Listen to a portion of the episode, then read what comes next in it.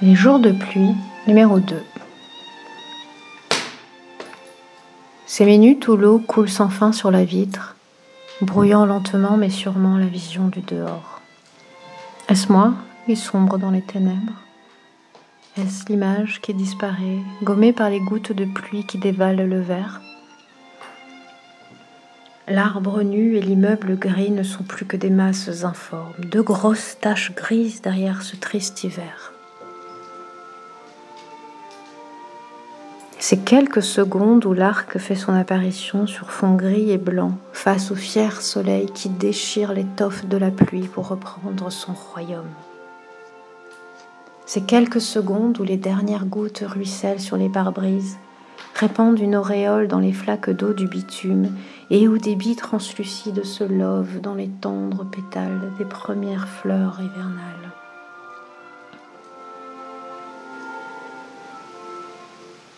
La gamme se lance, les croches, puis les arpèges. Soudain, au milieu d'un changement d'exercice, le professeur de violon, vieux roumain, se retourne et me parle des Bédouins. Il semble être fasciné par la vie de ces tribus nomades. Voyager, errer dans le désert, faire traverser les troupeaux de chèvres et de zébus, se nourrir de dattes et de thé sucré. Pendant que l'encre sort de sa plume, je laisse courir mon regard sur les murs qui m'encerclent. Lui pose les notes de musique sur des portées.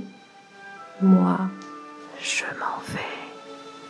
Pendant que la fillette tient de façon un peu trop désinvolte le bel instrument, je m'en vais. La chaise roulante à l'assise de mousse, au tissu déchiré aussi délabré que l'immeuble lui-même, ils sont rigolos, ces dessins d'enfants accrochés sur le mur de la salle de classe du conservatoire. Prénoms de professeurs aimés sur fond de papier orange, chouettes aux couleurs de perroquet et panoplie de chefs-d'œuvre de Matisse. Bleu, orange, rouge, désert, chameau, sable, dune.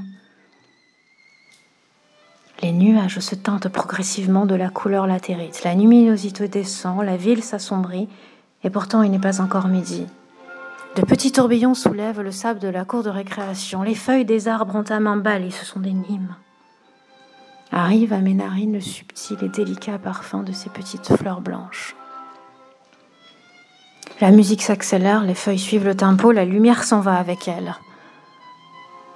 Bientôt l'atmosphère est épaisse, rouge, presque palpable. Le monde s'agite et se presse, court, chacun se précipite à l'intérieur, à l'abri. Nous sommes à l'arrière de la Peugeot bâchée, protégée comme dans une grotte. Le vent souffle et percute la bâche avec violence. Il siffle, il menace et ne joue pas. Il attaque, il est épais, il est chargé de sable rouge qui s'empresse de se plaquer contre les peaux de ceux qui osent l'affronter. Les peaux ébènes deviennent peau rouge et perdent leurs plumes. Nous n'y voyons plus rien. La ville est couverte d'un épais rideau de poussière rouge dans laquelle des ombres se meuvent à toute vitesse, fantomatiques quand le désert s'invite en ville.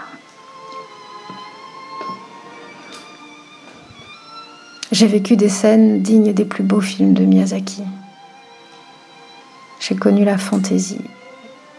Désormais, je meurs. Mais je veux vivre. L'art me nourrit. Et les mots silencieux me sauvent.